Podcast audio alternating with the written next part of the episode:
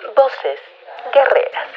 Bienvenidas, bienvenidos y bienvenidas a este pequeño espacio del Internet donde encontrarás entrevistas a mujeres guerreras. Entrevistándolas, Pamela Pulido, abogada, activista, feminista y defensora de derechos humanos. Voces Guerreras. Iniciamos. Tenemos, uff, un tema buenísimo porque vamos a hablar del female gaze con una querida guionista y socióloga a la cual admiro, quiero mucho. Y por supuesto pues vamos a estar hablando de audiovisuales, cine, arte, series, así que no se lo pueden perder, estoy esperando perfectamente que se conecte mi querida Martina Saleme, que ella es una guionista y socióloga por la Universidad de Buenos Aires, máster en guion audiovisual por la Universidad de Sevilla, es autora y se dedica a hacer reseñas de series con perspectiva de género y sensibilidad social en Instagram y YouTube. Así que es toda una influencer en todos estos temas que tienen que ver con audiovisuales.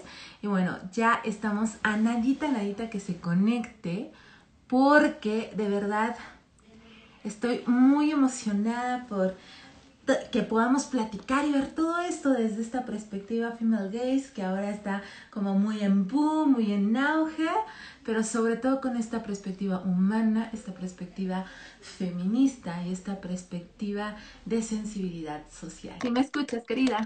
¿Cómo estás, Pam? Sí, perfectamente. Es un gusto, bueno, es un gusto tenerte y también es un gusto conocerte, ¿no? Ya Muchas gracias. Conozco ahí por Instagram porque estoy de, chismosa, ¿verdad? viendo, viendo lo que publicas. Pero qué gusto tenerte acá, qué gusto que hayas aceptado esta entrevista, pero sobre todo qué gusto que nos compartas como todas tus perspectivas, todo lo que tú ves desde este enfoque guionista, desde este enfoque sociológico que tienes y con todas estas connotaciones que creo que son muy necesarias en los audiovisuales en la actualidad. Muchas gracias, Pam. Creo que sí, es un poco es el intento, ¿no? De, juntar distintas perspectivas, esto que decías vos, como bueno, eh, la parte del guion, con la parte del feminismo, con otras búsquedas sociales que una tiene, así que bien que, que guste. ¡Ay, qué emoción! Y bueno, a ver, cuéntame, ¿quién es la mujer Martina? ¿Quién es esta mujer? Ah, qué pregunta. Eh, creo que, a ver, un poco en reacción muchas veces a, o mandatos o, cosas de mi familia, que por ejemplo en mi casa eh, mi mamá no quería tener televisor, ¿no? O sea, imagínate. Eh, entonces como que eh, nada, entre esa y otras desobediencias, em, creo que, fui haciendo así como un camino de, preguntarme eh, varias cosas eh, y como tratar de desnaturalizar. Y cuando terminé el colegio estaba un poco entre estudiar cine o estudiar sociología. Y tuve una prima que había estudiado cine y me dijo, después se puede escribir lo que quieras. Vos estudiás sociología y como abrí tu mente y después si quiere venir el cine va a llegar, una cosa así. Así que le hice caso, eh, estudié sociología, amé la carrera y lentamente me fui volcando a temas eh, culturales, casi sin darme cuenta. Eh, y bueno, después ya así de, estudiar y de trabajar unos años, dije, bueno, vamos a retomar ese gusto que tenía por el audiovisual y ahí empecé a estudiar guion. Uy, qué bonito, qué bonita historia. La verdad es, es algo que debemos de empezar también a ver, ¿no? Que que después de hacer una licenciatura puedes enfocarte en otras cosas y que eso te abre la mente, te abre las puertas también, pero sobre todo te abre como un enfoque en, tu cabeza. Aunque digas que de repente no tenías nada artístico, de repente, ¡pum!, algo llega y ¡guau! Qué, qué, qué chida historia. Y bueno, yo te quiero preguntar, porque si bien es cierto que he visto en tu canal que tienes distintas cosas con perspectiva de género, que hablas de estos temas, te quiero hacer la pregunta incómoda. ¿Eres feminista? ¿Te consideras feminista? Sí, pues claro que sí. Eh, sí, sí, sí. No, ya no quedan dudas. Creo que a todas nos costó al principio, pero una vez que una cruzó el umbral ya no se vuelve. Es tremendo. No, e, e, es, es como el COVID. Sí, sí, exactamente, ya está. Pasaste el otro lado, ya está. Sí, totalmente. Y ahora, yo te quiero preguntar, ¿cómo te adentraste al feminismo? ¿Cuál es esta historia? Porque todas tenemos una historia que nos llevó a, a conocer del tema feminista.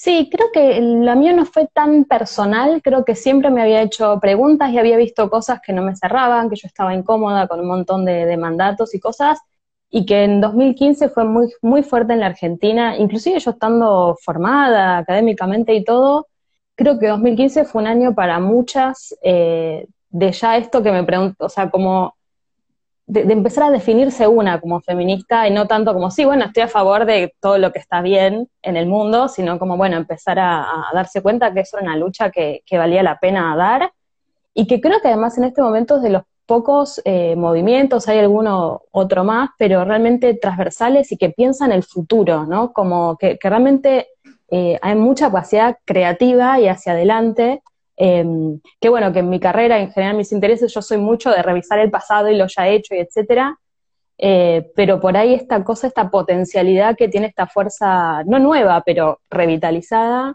creo que eso es súper, súper interesante y que veo pocos otros espacios como el feminismo donde se estén dando otras maneras de vincularse, otras maneras de crear, otras maneras como de, hacer todo distinto, que creo que eso, si no te enamora eso, ya bueno, no sé, pero a mí me, digamos, eso, de 2015 hasta aparte, cuando Argentina fue tan fuerte el, socialmente, digamos, que, ya se necesitaba empezar a movilizarse, de ahí ya no, no, no me quedaron más dudas, digamos.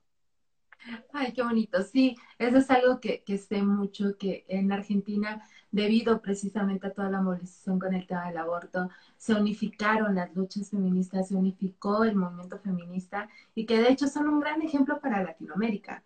La verdad creo que Argentina es un ejemplo de flote desde lo político a lo social, cómo se tiene que llevar un movimiento para poder empujar una agenda en conjunto como lo que fue el tema del aborto. Bueno, para mí el tema esto de hermanarnos eh, latinoamericanamente, que, que, por ahí mismo me pasa hasta en las series, ¿no? Que una mira, qué sé yo, lo que hace en Estados Unidos, lo que hace en Europa, y que este tipo de, conexiones eh, sur-sur, como se dice acá, en el caso de ustedes son casi medio norte, eh, pero, pero sí de, estrechar y mirarnos a, otros países hermanos y, aprender cada una de, de las luchas de, los vecinos y, de los no tan vecinos, ¿no? Pero em, sin duda que sí, no solo el aborto, sino el ni una menos, em, fue ahí como una bisagra en la Argentina muy, muy fuerte y ya eso, no se volvió atrás, gracias a Dios. Qué bueno, qué bueno. Sí, sí, sí. Totalmente. Y bueno, ¿qué te llevó a hacer micro, micro reseñas de series? O sea, ¿qué fue lo que dijiste un día? Ah, me levanto, voy a hacer micro reseñas de series. ¿Cómo, cómo llevó, a ese camino? Eh, yo, bueno, ya mi Instagram personal también lo uso como una especie de archivo de cosas para no olvidarme, porque tengo muy mala memoria y como que necesito eh, guardarlo en algún lugar, ¿no? Y con lo de la página también pasó un poco eso de eh, tener alguna reflexión sobre una serie y querer aprender de lo que fuera que estuviera viendo, inclusive a veces decirles que no me habían encantado, pero tratar de bajar como una idea y, clarificarme a mí misma eh, y a quien quisiera escuchar, eh, bueno, qué es lo que sí me parecía valioso de cómo estaba mostrado, de los tipos de personajes o lo que fuera que dijera, bueno, acá hay algo para aprender, hay una lección. Eh, creo que muchas veces eh, el audiovisual puede pasar de ser arte a ser entretenimiento puro, que la mayor parte de las cosas están en el medio, eh, pero que si una quiere extraer lecciones no solo de oficio de guion, sino también para la vida, a mí las series me enseñaron un montón de cosas, pero hasta a nivel de que no podía tomar anticonceptivos y un, ¿cómo se llama? un antibiótico a la vez porque se neutralizaba el efecto y no funcionaba, o sea, viendo padre de familia. Entonces creo que eh, las series pueden bajar información, pueden mostrarnos mundos, eh, lo pueden hacer con mayor o menor eh, destreza, ¿no? En la parte del guion, pero que siempre hay algo para, aprender y para extraer. Entonces era esa un poco la búsqueda, como bueno, muy resumidamente, porque son estos reseñas de un minuto, pero tratar de decir, bueno, metabolizo lo que acabo de ver y genero otra cosa eh, que hable de eso y con eso, y bueno, ver si a alguien más le interesaba, ¿no?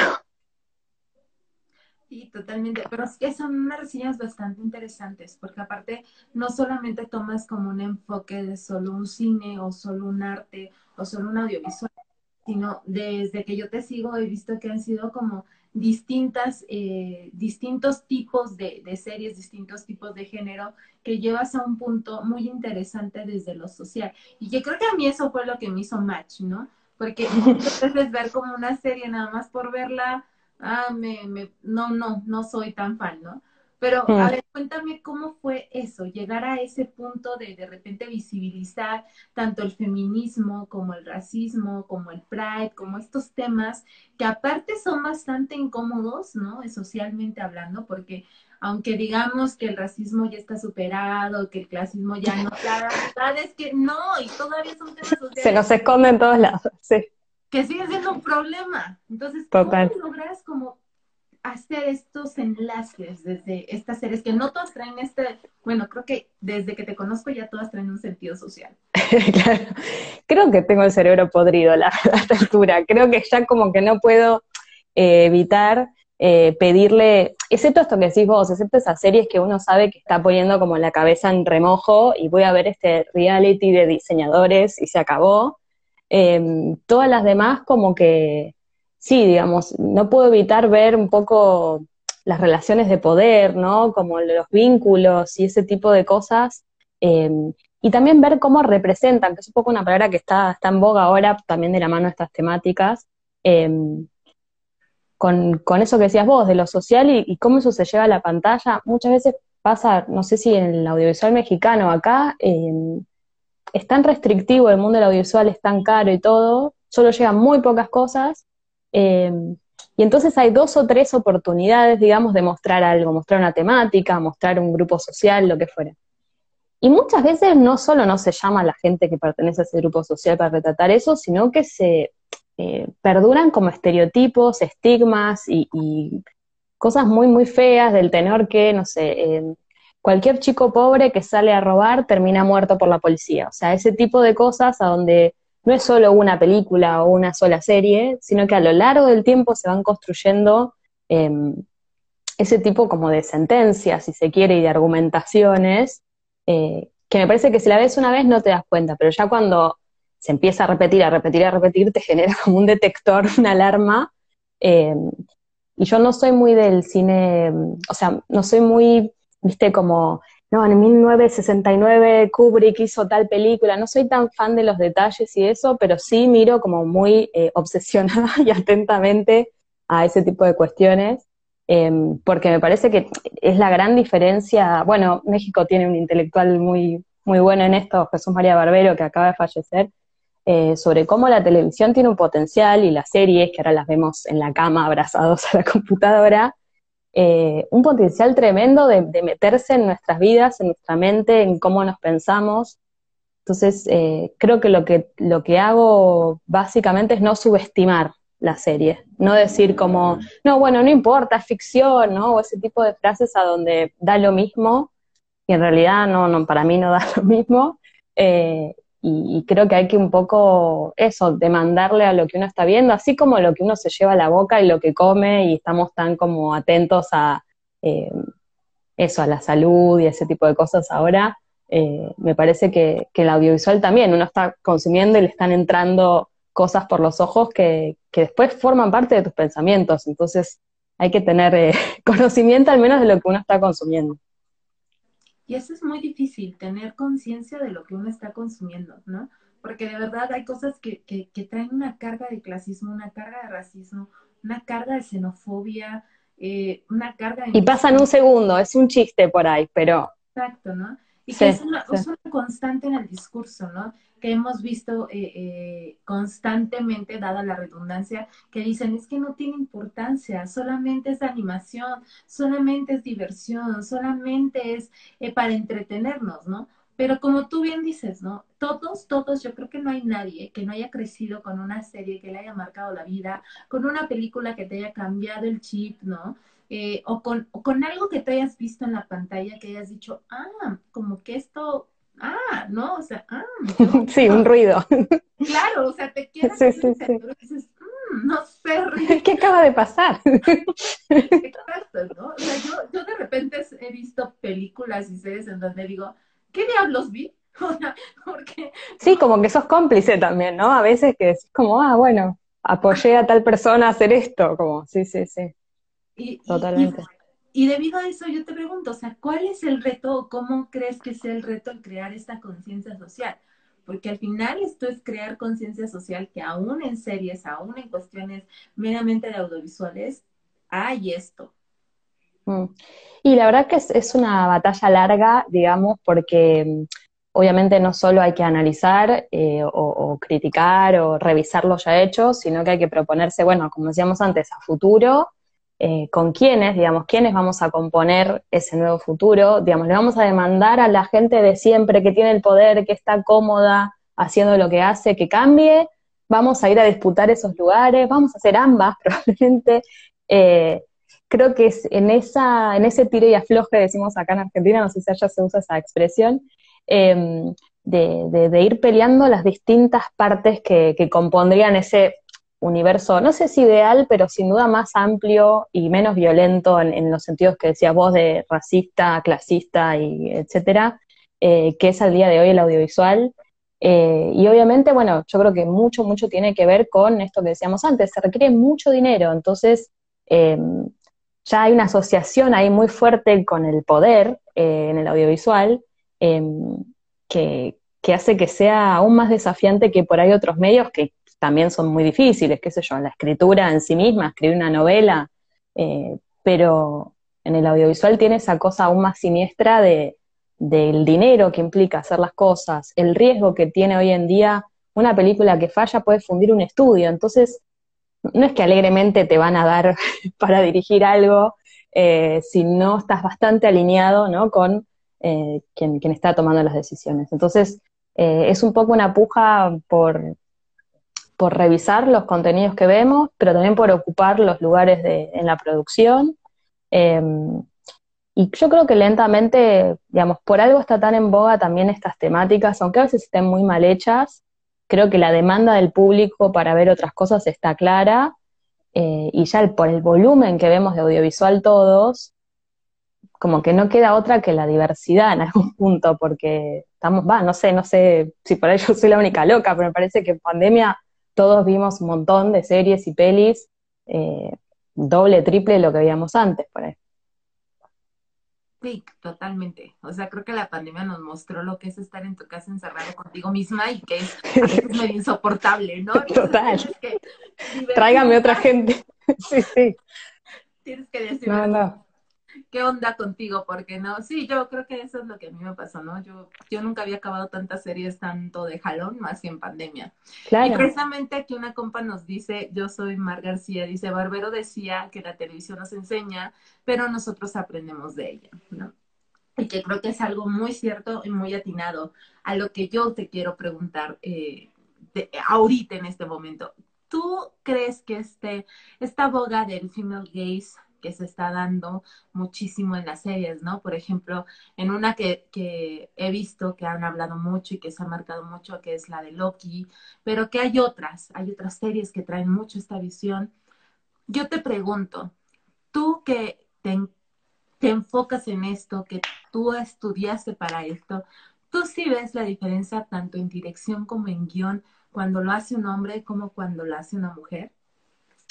Me encantaría decirte que sí, pero no, no del todo, o menos veces de las que yo pensaría. Muchas veces me sorprendo diciendo, ah, esto lo escribió un varón, ah, esto, o inclusive por, por observaciones y cosas que, digo, acá hubo una informante mujer, ¿no? Como que no, tampoco me desprendo de la idea fácilmente porque el crédito es de un varón que no lo hizo de alguna manera o no participó una mujer, porque eso también hay que saber que, digamos, eh, solo los cabezas de equipo figuran, ¿no? en, en la marquesina o en los titulares y el resto va en esa lista interminable de gente que pasa al final de la peli.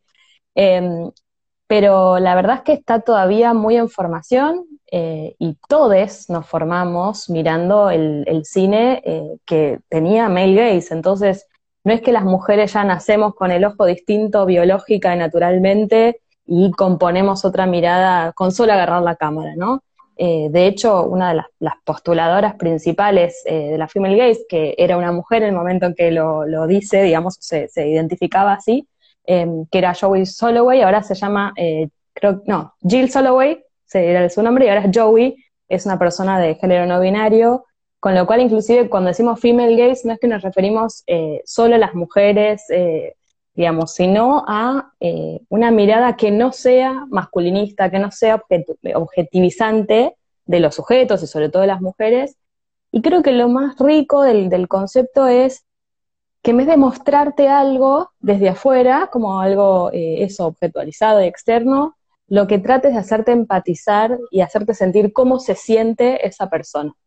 Em, entonces, bueno, eso, como que lamentablemente, o, mejor, no sé, eh, no es tan fácil, no es que uno dice, bueno, lo dirige una mujer, ya está, lo dirige un varón, es un horror, ¿no? Como que obviamente em, la female gaze o la perspectiva de género en audiovisual es algo que se puede o, en la que todos nos tenemos que formar en última instancia, eh, con lo cual, digo, habrá cosas, detalles, eh, a donde una se da cuenta, bueno, esto no está reproduciendo tal cual lo que era la male gaze, esto está en el medio y esto es female gaze hecho y derecho, digamos. Em, pero bueno, son convenciones que también van cambiando, eh, así que es, es, más difuso, digamos, que, que sí, no, esto es male, esto es female, se acabó, ¿no? Em, pero bueno, se está gestando y, creo que hubo ejemplos eh, bien claros, em, inclusive a veces de las mismas historias, eh, película contra película. creo que, ¿cuál era? La de mm, Birds of Prey contra la otra de Margot Robbie, no me acuerdo el nombre. No soy muy de los superhéroes.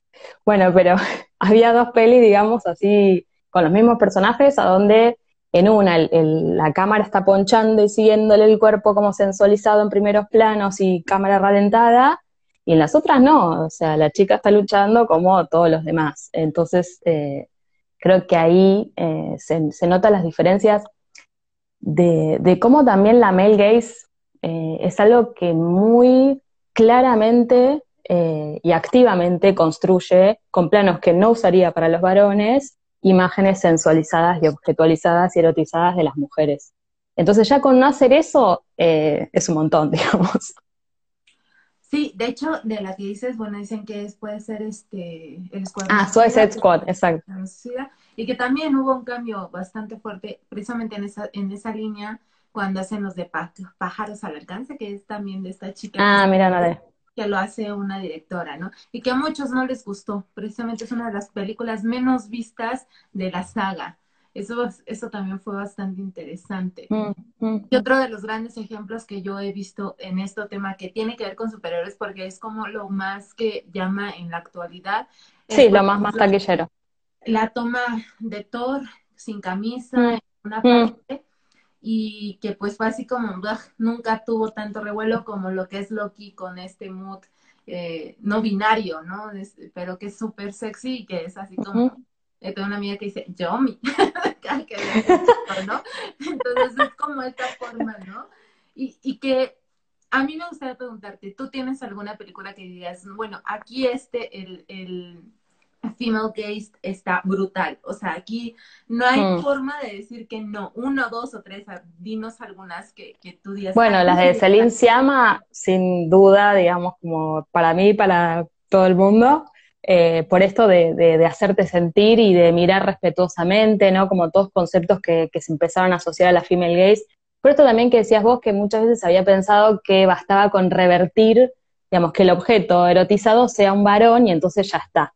Eh, y hay otras directoras que no, que, van por otro lado y que eh, lo que quieren hacer es esa mirada respetuosa, digamos, como eh, apoyar sobre el consentimiento, sobre forjar una relación y no tanto esta cosa objetualizada, ¿no? Que hablábamos antes. Entonces, Celine Siama, obviamente, todo lo que hace para mí Joey Soloway, que es quien te decía antes, creadores de Transparent, de I Love Dick, eh, también soy muy, muy fan de todo lo que hace, inclusive de sus, de sus exposiciones eh, a donde habla de la female gaze y cómo, cómo está conceptualizada. Eh, ¿Y quién más podría ser? Creo que esas dos por ahora. Pero no, porque hay un montón de cosas y creo que hay mucha gente que, que ve female gaze o, o, que se arroga, digamos, como no, esto es una mirada nueva. Y yo con algunas cosas sigo teniendo como mis mis dudas, mis preguntas o cosas que no comparto. Pero con ellas dos es como que estoy, estoy tranquilísima. Bueno, Sinagle es verdad, viste las clásicas eh, directoras feministas, pero, pero creo que así de la actualidad eh, diría que va por ahí. Ok, y bueno, ahora en este tema de, de temas sociales, de la conciencia social, de lo diferente, porque vemos una mirada respetuosa que tiene que ver con el film gays, pero también de repente se nos olvida como esta parte que tiene que ver, por ejemplo, con la comunidad LGBT, ¿no? Que de repente ves eh, películas en donde muy inclusivos y tienen unas escenas que te matan, así como de, ah, o sea, esto es demasiado, o sea, comúnmente las películas LGBT, tanto de cine de arte como comerciales, tienen una gama de sexo sumamente fuerte y, y no erotizado, sino hasta brusco, a mi parecer. Entonces. ¿Crees que todo esto o esta nueva mirada tiene que tener una, una correlación o una cuestión de conciencia social eh, transversal para que todo el audiovisual en un futuro pueda ser pues mucho más ameno, menos estereotipado? Sí, sin duda que sí. Lo que sí siento que, bueno, que, la idea de conciencia social o, cómo mostrar una escena de sexo, etcétera, eh, sigue siendo muy relativa y muy... Eh, o sea, creo que lo importante en esta primera instancia es salir del estereotipo, eso que decías vos, como no estar repitiendo y mostrando siempre lo mismo. Pero bueno, cuando una también, eh, cuando se abre esas posibilidades, también va a haber diversidad en cómo mostrar cosas. Em, yo, por ejemplo, no sé, un clásico de, las pelis, bueno, una peli que fue súper bien recibida, Call Me By Your Name, em, yo la dejé cuando, en vez de mostrar a la pareja teniendo sexo, hace como un panel y se va a una ventana y hay como una cortina que vuela y yo ahí me enojé porque yo los quería ver teniendo sexo porque en cualquier otra película eh, sentía que los hubiera mostrado. Después me dijeron que no, bueno, que mejora, que se los muestra, en fin. Em, pero, digamos, me parece que eso es eh, súper personal. Eh, a mí hay veces que me encanta ver una escena de sexo bien, bien, digamos, donde está todo mostrado y explícito, porque a veces está narrando algo esa escena de sexo, o está hablando de violencia, o está hablando de lo que venga a hablar pero a veces sí se cae también en los estereotipos que, decíamos, por ejemplo, es muy común en, las em, pelis sobre parejas de dos varones, eh, que en algún momento eh, haya violencia física, digamos, de golpes, también por este cliché de que los varones no pueden expresar emociones de ninguna otra manera, entonces se tiene que ir a pegar, ¿no? Eh, pero creo que es eso, cuando es una sola peli, uno puede decir, bueno, es la autora, el autor, la autore. Cuando ya ves que es repetidamente que se va por el mismo lugar, bueno, ahí hay convenciones que están empezando como a, hacerte la película por vos, digamos, en vez de vos eh, controlar lo que estás haciendo, como que estás repitiendo eh, clichés y, estereotipos que, terminan siendo eso, estigmatizantes y, no tienen nada de novedoso. Em, pero, pero sí, digamos, es, va, yo siento que ni siquiera puedo ser coherente en el sentido de sí, sí, muestren menos o muestren más, como que hay momentos a donde lo aprecio un montón eh, y otros a donde es como, bueno, esto es innecesario, es demasiado larga esta escena. Eh, creo que tiene que tener eh, sí un, sentido en lo que están contando y si es importante para los personajes lo quiero ver y si no, no, digamos como que es muy ambivalente la cosa, me parece. Sí, eso Concuerdo totalmente contigo. Y bueno, por ejemplo, en los guiones, eh, ahora hablamos de un lenguaje incluyente, comúnmente siempre nos referimos en todas las letras, ¿no? Todas, todos, todes. ¿Tú crees que va a llegar un punto en el que los guiones sean no solamente sin esta carga de misoginia, sino que este discurso escrito tenga otra forma y otra calidad, con un lenguaje incluyente, con un desprendimiento del lenguaje, un desdoble del lenguaje, algo más, eh, menos mm, patriarcal, por llamarlo de una manera. Eh, sí, yo quiero creer que sí. Eh, obviamente no va a ser para todos igual, yo creo que van a seguir existiendo eh, los viejos caracamanes, decimos acá, como, eh, o gatekeepers también, ¿no? Dicen los, los americanos, como gente que, es inamovible y que está resguardando su, lugar y entonces no va a cambiar, no importa qué pase, eh, pero creo que, sí cada vez somos más y estamos haciendo bastante fuerza para, para poder llevar la, narrativa hacia otro lugar, las formas de expresarnos a otro lugar, de, vincularnos en la realidad. Y por esto que decías vos, de, que lo patriarcal es eh, no solo lo que uno ve, cómo está escrito, sino cómo se organiza el trabajo en el cine, esto que decíamos antes, es, una estructura súper jerárquica de un grupo que suele ser bastante elitista, entonces eh, realmente hay mucho para deconstruir o, desarmar, eh, que, es desde lo literario, digamos, pero hasta lo más, más concreto de que, no sé, por ejemplo, muchas camarógrafas mujeres teniendo que explicar que no tienen ningún problema en levantar una cámara porque también levantan a su hijo que es más pesado, pero los varones les veían diciendo, no, no, vos no podés levantar equipos, o sea, como cosas así eh, donde sigue que, o sea, todavía hay mucho por pelear, pero ya se están dando pasos que a veces uno dice, bueno, en el 2022 estar discutiendo estas cosas, espero, espero estar en otro lugar, pero, pero bueno, creo que también el feminismo tiene esta cosa que nos vamos apoyando y generación tras generación eh, podemos ir avanzando menos, menos rápido de lo que queremos, pero avanzando.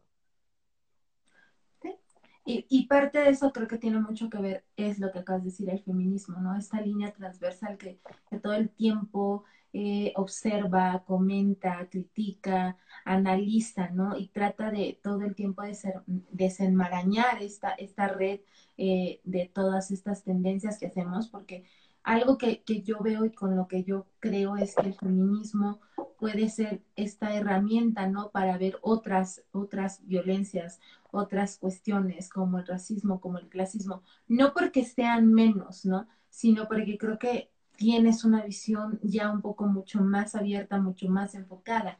Ya eso es algo que yo, yo te quería comentar o preguntar. ¿Cómo es hacer reseñas con toda esta perspectiva? O sea, en un minuto hacer una reseña, porque ahora, ahora parece que es una regla, no puedes tardarte más de un minuto en un audio, en un post, o sea, ya más de un minuto es como, ya, what the fuck. Un exceso. es un exceso. Sí. ¿Cómo logras? O sea, ¿cómo, ¿cómo haces este trabajo tan impactante? No, es eso que si vos, es que, que está, está articulada desde el principio, o sea, no es que yo eh, primero meto feminismo y después empiezo a pensar en lo demás. Obviamente, y, me faltan un montón de aspectos porque tengo que negociar con el minuto o porque realmente no los veo, digamos, ¿no? Eh, creo que es algo que nos demostró todo este último tiempo, es como las cosas también van acelerando a un, paso bastante eh, alto, que bienvenido sea, a donde también hay cosas que, por ahí me quedan viejas en unos meses, ¿no? Em, y siempre se corre el riesgo a, herir o a no respetar o a no estar hablando de algo que, para otros grupos por ahí es súper evidente y que los privilegios de una también a veces hacen un, punto ciego ahí que, te puede jugar muy, muy en contra. Eh, pero al menos las cosas que, tengo conscientes me parece que me pasa eso, que están articuladas. Entonces, eh, no, me puedo olvidar de que, de que una mujer es racializada, primero es mujer, después es digamos, como que la interseccionalidad, ese concepto tan hermoso, em, tiene, tiene que ver con eso, con, dejar de priorizar, porque antes, y yo estoy formada en sociología, te imaginarás que la clase era todo, ¿no? Y no existía más nada que la clase social, eh, y lentamente, ya de los 70 a esta parte, está claro que eh, que era muy conveniente que solo fuera la clase el problema, ¿no? Como eh, todas esas problemáticas, esas opresiones se van entrelazando de una manera eh, muy, muy, muy interesante. Y creo que también en esa mezcla está la riqueza de, hacer crítica, de si yo solo me quedara con el aspecto técnico o lo que fuera, eh, me parece que mientras más dimensionalidades se les dé también a la crítica, va a ser algo más interesante. Eh, pero bueno, siempre sabiendo que, una puede fallar, eh, porque, por esto que decimos antes, porque bienvenido sea, se van abriendo nuevos órdenes y nuevos cuestionamientos eh, todo el tiempo. Inclusive las, palabras, ¿no? Las maneras de referirnos a distintas cosas van cambiando. Y dentro de cada grupo, el otro día leía, nosotros en Argentina, o sea, habíamos pasado a decir aborígenes, a decir pueblos originarios, y ahora entiendo que hay grupos que se refieren a sí mismos como indios para visibilizar la colonización como parte de la historia y la identidad cultural. Entonces, como que, y todos los planteos son súper interesantes, pero al fin y al cabo uno tiene que respetar, digamos, lo que le diga la persona que está siendo eh, convocada, interpelada, que esté hablando. Eh, pero bueno, todo ese tipo de cosas van cambiando y uno las va aprendiendo y creo que lo interesante es, o lo mínimo que uno puede hacer es estar atenta y tratar de incorporar y aprender. Em, y, a los argentines en general nos cuesta mucho decir que no sabemos de algo, ¿no? Eh, pero creo que es algo que, que, tenemos que empezar a hacer seriamente, como no hablar sin saber eh, o, empezar a educarnos, digamos, y a informarnos de un tema antes de tirar cualquier cosa, que es lo que solemos hacer las 24 horas del día. Eh, pero bueno, creo que trato un poco eso, de, informarme un poco, de escuchar un par de opiniones y ver si soy yo la única que esté diciendo algo o hay un acuerdo, ¿no? Y cómo, cómo se construye, no desde mi parecer y nada más, sino como articulando con, con otras visiones y con lo que se fue escribiendo y, viendo sobre la audiovisual y en general. Ok, eso está muy, muy interesante porque creo que de repente uno que se dedique a las redes sociales y hablar de estos temas, ay, de repente uno mete la pata, pero hasta el fondo. Sí. Y, no es, y no es por otra cosa, sino porque muchas veces el privilegio te nubla esta parte, ¿no? Empática o esta parte, ¿no? con otros temas eh, que no, ¿no? O sea, y creo que ahí también tiene que ver un poquito el tema de la inmediatez. Y es lo que yo quería preguntarte no solo la inmediatez en las redes sociales, que ahora parece que es un consumismo muy natural, ¿no? Esta inmediatez de, ay, alguien me, reseñó una serie en menos de 15 segundos, la voy a ver y después todo el hate del mundo. la mala serie! ¿No? O sea, es como algo... Sí, que habitamos todos muy pasionales también. Entonces, sí, sí, sí. Pero aparte de esa inmediatez, yo quería preguntarte, ¿tú has visto esta inmediatez en el cine? Porque creo que Netflix, esta plataforma, tiende esta tendencia, o sea, está jalando como esta tendencia en la inmediatez muy... Sí, creo que tiene un estreno por semana, una cosa así. Sí, no, no, sin duda. Y bueno, mismo esto, viste que ahora en WhatsApp podés eh, reproducir los audios más rápido, que uno diría, bueno, con la pandemia las cosas van a tender a tranquilizarse, pues no. sí, sí, sí. Em, sí, de hecho yo trato, por ejemplo, de no subirme como a la ola de hype y de reacción inmediata, porque inclusive esto, el género de YouTube de reaccionar a cosas, yo el otro día se lo explicaba a mi papá, no me entendía, me dice, pero ¿cómo hay gente reaccionando a cosas? Le explicaba, bueno, es como ver el partido de fútbol comentado por alguien, entonces no solo ese partido, sino que te lo comenta alguien, ah, bueno, no sé qué. Em, pero digo, sí, se generan estas bolas de opinión y de reacción y como medio modo Twitter, ¿no? Em, y yo trato de, reducirle bastante a eso, em, o sea, escucho, puedo estar atenta, pero espero que pase un tiempo y recién ahí me pongo a, rever el material, a repensarlo, como em, quiero, o sea, lamentablemente requiere tiempo eh, hacer las cosas eh, más tranquilas y etcétera, y por ahí es eso, por ahí tengo que ver dos o tres veces una serie, pero prefiero hacer eso que salir a eh, decir lo que visceralmente me sale del alma, eh, pero bueno, sí, sí.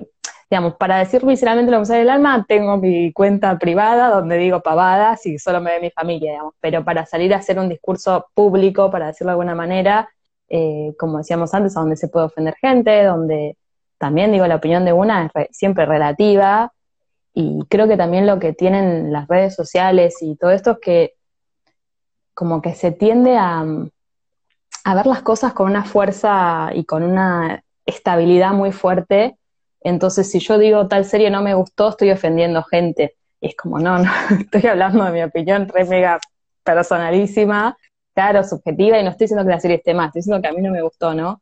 Eh, entonces, como que también hacer crítica tiene esa cosa antipática muchas veces, eh, de, de, estar, como que la gente siente que le arruinas algo si, si señalás algo que no te gustó, si señalás algo que podría haber estado eh, distinto o lo que fuera. Y creo que el intento no es ese, al contrario, eh, las cosas que critico son las que, las que me gustan. Las que no me gustan no pierdo ni un segundo porque el intento era ese de sacar una lección buena, ¿no? Como extraer el valor positivo. Em, pero sí, la inmediatez en ese sentido te obliga a, tener, a hacer una sentencia súper grandilocuente de algo que por ahí en dos semanas no existe más, eh, pero ya quedaste como comprometida con expresar tu opinión a viva voz. Eh, y sí, sí, a veces dejo pasar esas sabiendo que por ahí, qué sé yo, va a tener menos vistas, menos likes, porque no es, dejé pasar el tema del momento. Eh, pero bueno, sí, creo que me interesa algo más tranquilo y más pensado que, que subirme una ola que después uno no lleva, no sabe dónde la lleva. Qué bueno que piensas así, porque creo que es a veces lo que uno necesita, ¿no? Eh, creo que la inmediatez eh, que nos está dando las redes sociales, de, el futuro inmediato, está haciendo como más eh, estragos, ¿no? Que, esta necesidad como de, bajarle la velocidad a la vida, porque vida mm. solo tenemos una. Y bueno, para ir cerrando y como pregunta final, me gustaría que tú me dijeras cuál sería tu llamado a las mujeres que buscan construir la visión, o sea, que buscan de construir esta visión heteronormada de los guiones y de los audiovisuales, a estas nuevas juventudes que dicen, ah, tal vez sí me quiero dedicar al cine, sí me quiero dedicar al arte cinematográfico, a los audiovisuales, a los guiones. ¿Tú qué les dirías, eh, mi querida Martina? Bien. Eh, a ver, creo que yo escribí cosas que nunca vi producidas, con lo cual eh, mi, mi, visión puede ser no desde la historia del éxito así máximo, eh, pero creo que también sirve a veces, ¿no? Porque si no la gente que llegó a grandes lugares te dice, cree en tus sueños, siempre vas a... Bueno, no, es más complejo que eso. Em, pero creo que, sí que en definitiva, como mujeres o diversidades y, personas que están tratando de impulsar eh, otra visión, creo que hay que, básicamente que no bajar los brazos, pero no de manera individual, digamos, creyendo que lo que vos tenés para decir es lo más importante y etcétera, que te tenés que llevar el mundo por delante, sino eh, articulando eh, con otras mujeres, con demás diversidades, eh, intentando generar, porque de nuevo, el cine es súper colectivo, pero además digo, como cualquier movimiento social, no es con una persona que hace una película y que le vaya bien, y bueno, ganamos un Oscar como mujeres o le dieron un Oscar, es todo el tiempo y conectando y hacia afuera. Entonces, Em, creo que es un poco eso. Mismo nosotras como consumidoras, bueno, intentar ver películas de mujeres y diversidades más seguido, no son las que nos van a ofrecer por ahí eh, las plataformas o las que van a ser las más comentadas, esto que decías vos, suelen ser las menos vistas, em, sobre todo en ciertos géneros, hay otros que no, pero eh, tratar de, nosotras tener un, consumo y una factura, digamos, un, hacer responsable en ese sentido, em, para, llevar la cosa a otro lugar. Eh, yo creo que ya, digamos, hay veces que uno quiere ver lo mismo, pero yo ya estoy recansada de ver la misma peli de varones que se agarran las piñas y hay un arma y el tipo va y hace esto y lo otro. Eh, creo que inclusive en las películas eh, de varones, entre muchas comillas, están, se está necesitando un cambio y una profundización y he, visto algunas que hablan mucho del rol de la relación con sus padres, ¿no? Como que hay cosas que me parecen muy alentadoras, eh, pero sí que hay que construirlas con mucho, mucho tesón porque no, no es fácil. Eh, pero bueno, no nos queda otra que, hacerlo. No lo van a hacer por nosotras, eso es claro. Eso, al final nadie va a hacerlo por nosotros. Es por eso que el feminismo es tan político, por eso por eso el feminismo se vuelve todo el tiempo, vamos a hablar desde nuestros espacios. Sí, sí, hay que proponer y salir a pelear, porque no, no, no, es eh, con sonrisas y fácilmente que se va a lograr, pero bueno. Completamente. Pues muchísimas gracias, mi querida María. No, gracias a vos, Pam por acompañarme, por estar conmigo, por platicarnos sobre todos estos, temas tan importantes, por hablarnos de este film y que está haciendo un boom en redes sociales, pero sobre todo por llevarnos a esta sensibilización y a todo esto que requerimos ver, observar y sentir de forma diferente para que lo que veamos y lo que consumimos sea algo que nos llene y no solamente algo que sea de inmediatez. Te agradezco muchísimo que hayas estado conmigo. ¿Algo más que quieras comentarnos? Mira, lo que cerraste me parece ideal. Siento que me robaste las palabras y me las quiero apropiar. Así que, no, no, tal cual lo que decís, sensibilizar y, y generar otro mundo. Es. Gracias por acompañarnos una emisión más de Voces Guerreras. Sigue a Pan Pulido en sus redes sociales y no te pierdas ningún episodio.